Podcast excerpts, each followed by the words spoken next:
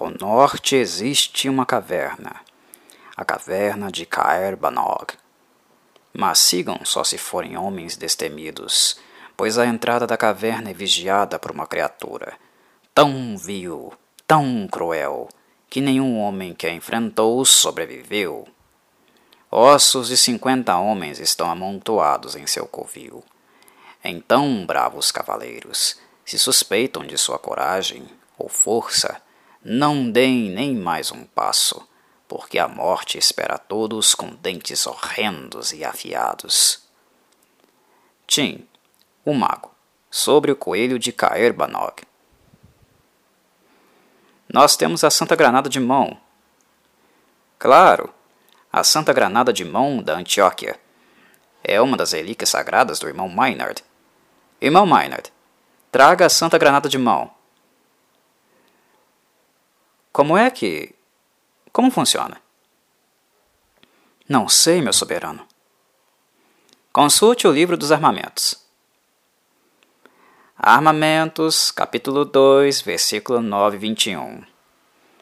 E São Átila ergueu a granada de mão e disse: Ó Senhor, abençoe tua granada de mão, com a qual podes explodir teus inimigos, em tua misericórdia. E o Senhor deu um sorriso e as pessoas festejaram. Com carneiro, e preguiça, e carpa, e anchova, e orangotango, e sucrilhos, e morcego das frutas, e. Pule umas partes, irmão. O Senhor disse: Primeiro deveis remover o pino sagrado. Depois deveis contar até três nada mais, nada menos. Três deve ser o número que deveis contar, e o número da contagem deve ser três. Não deveis contar quatro, nem contar dois, a não ser que, então, proceda ao três. Cinco tá fora. Ao chegar ao número três, sendo o terceiro número a ser alcançado, atirai a santa granada de mão da Antioquia, em direção ao seu inimigo que, a meu ver, será um perverso e deverá morrer. Amém. Monty Python e The Holy Grail The Holy Hand Grenade of Antioch arma usada contra o coelho de Caer Banog. Olá, meus caros, aqui é o Corvo. E hoje falarei um pouquinho sobre o coelho de Caer Banog, também conhecido como o roedor mal-humorado. Com este tópico, não tenho pretensão de lembrar apenas um dos vilões mais engraçados das comédias do Monty Python, mas também relembrar o recente falecimento de um dos seus membros mais fundamentais, devido ao fato dele ter escrito muitos dos sketches do grupo, Terry Jones. Então, fica como registro aqui, no cantinho do corvo, em sua memória e agradecimento aos bons momentos de gargalhadas que ele proporcionou.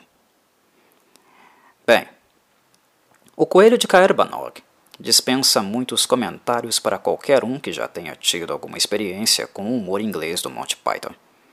Um humor que, mesmo mais fechado e que contenha grandes porções de intelectualidade, consegue ser bobagento e expor ao ridículo ao mesmo tempo. Para aqueles que não estão acostumados com este tipo de humor, é natural certo estranhamento inicial, no primeiro contato. Mas é algo que não será muito duradouro visto que o Monty Python, entre suas qualidades, tem a transparência como uma delas. Em poucos minutos, estará claro para quem assiste que tipo de abordagem eles utilizam e o que eles esperam e querem apresentar a você. Podemos dizer, sem sombra de dúvidas, que o Monty Python é um grande legado do humor inglês. E, na minha avaliação, a melhor forma de ser introduzido aos trabalhos dos comediantes é com o filme Monty Python e The Holy Grail, onde justamente está o personagem que é alvo de meu comentário desta vez. O incrível fofucho, gracinha, lindinho, carniceiro dos infernos, coelho de Caervanog. Não se engane com essa coisinha mais gostosinha. Por trás dessa aparência inofensiva se esconde uma fera raivosa homicida cujo objetivo de vida é matar tudo o que vê pela frente fazendo uso de uma força bestial absurda, capaz de causar desmembramentos, decapitações e um banho de sangue de proporções abomináveis. Pessoalmente, eu acho o Coelho de Caer Banog sensacional. E não se trata simplesmente de uma constatação em virtude do fato de ter gostado do tipo de humor pastelão que ele representa. Trata-se do uso de um ser inofensivo, simples, que, com apenas uma réplica artificial e poucas tomadas de filmagem, foi convertido em algo de uma fúria sem proporções, capaz de colocar os cavaleiros da Távola Redonda para correr. O coelho demonstra como, num filme ou peça de humor, pode ser feito o uso de monstros abomináveis de uma forma simples e criativa, sem muito refino, e assim se construir uma comédia capaz de quebrar com a sensação do grotesco, da intimidação causada pelas ações genocidas de um monstro tradicional, capaz de despertar um riso coletivo. É um exemplo e técnica de cinema que aproxima o humor do horror, e com o uso dos elementos do segundo, cria aquilo que chamamos de humor negro, ou dark comedy. O Coelho de Caer Banog é uma das coisas mais toscas e mais bem feitas que eu já vi em cinema. Toscas e mais bem feitas? Sim, é isso mesmo. Embora seja este um paradoxo, é assim que eu me sinto sempre quando revejo Monty Python e The Holy Grail. É o tosco mais bem feito em sua tosqueira. E por isso acho sensacional. O filme ou a cena não terão o mesmo efeito se vistos num pequeno espaço de tempo, a não ser que você seja um bobagento de níveis épicos que não consiga realmente conter o riso. Mas as revisitas ao filme, com o passar dos anos, nos momentos em que ele acaba se diluindo na memória, são quase sempre gratificantes. O coelho de Caer Banog, o grande fofucho trucidador de pescoços, sempre será garantia de um ótimo entretenimento e agradará fãs da comédia e do horror igualmente. Como informações importantes, é preciso dar crédito aos seus criadores.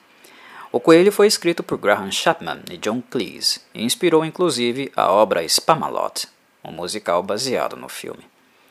Esse arauto da destruição Cuticute aparece finalmente quando o filme já está encontrando suas vias de fato, muito próximo do fim. O rei Arthur e os demais cavaleiros o encontram na entrada de uma caverna em Caerbanog, onde ele estava circulando tranquilamente no local e cercado de ossos ao redor. Para chegarem ali, previamente Arthur e os cavaleiros tiveram instruções do mago Tim, que os avisou que, caso quisessem descobrir o paradeiro do Santo Graal, eles teriam que passar primeiro por um monstro horrível, vil e cruel. No entanto, na ocasião, Tim não insinua que seja de fato um coelho. Quando o coelho de Caerbanok é visto pela primeira vez pelo grupo, Arthur, confuso, pergunta onde está o monstro, se ele estaria atrás do coelho, visto que ele não conseguia vê-lo como Tim.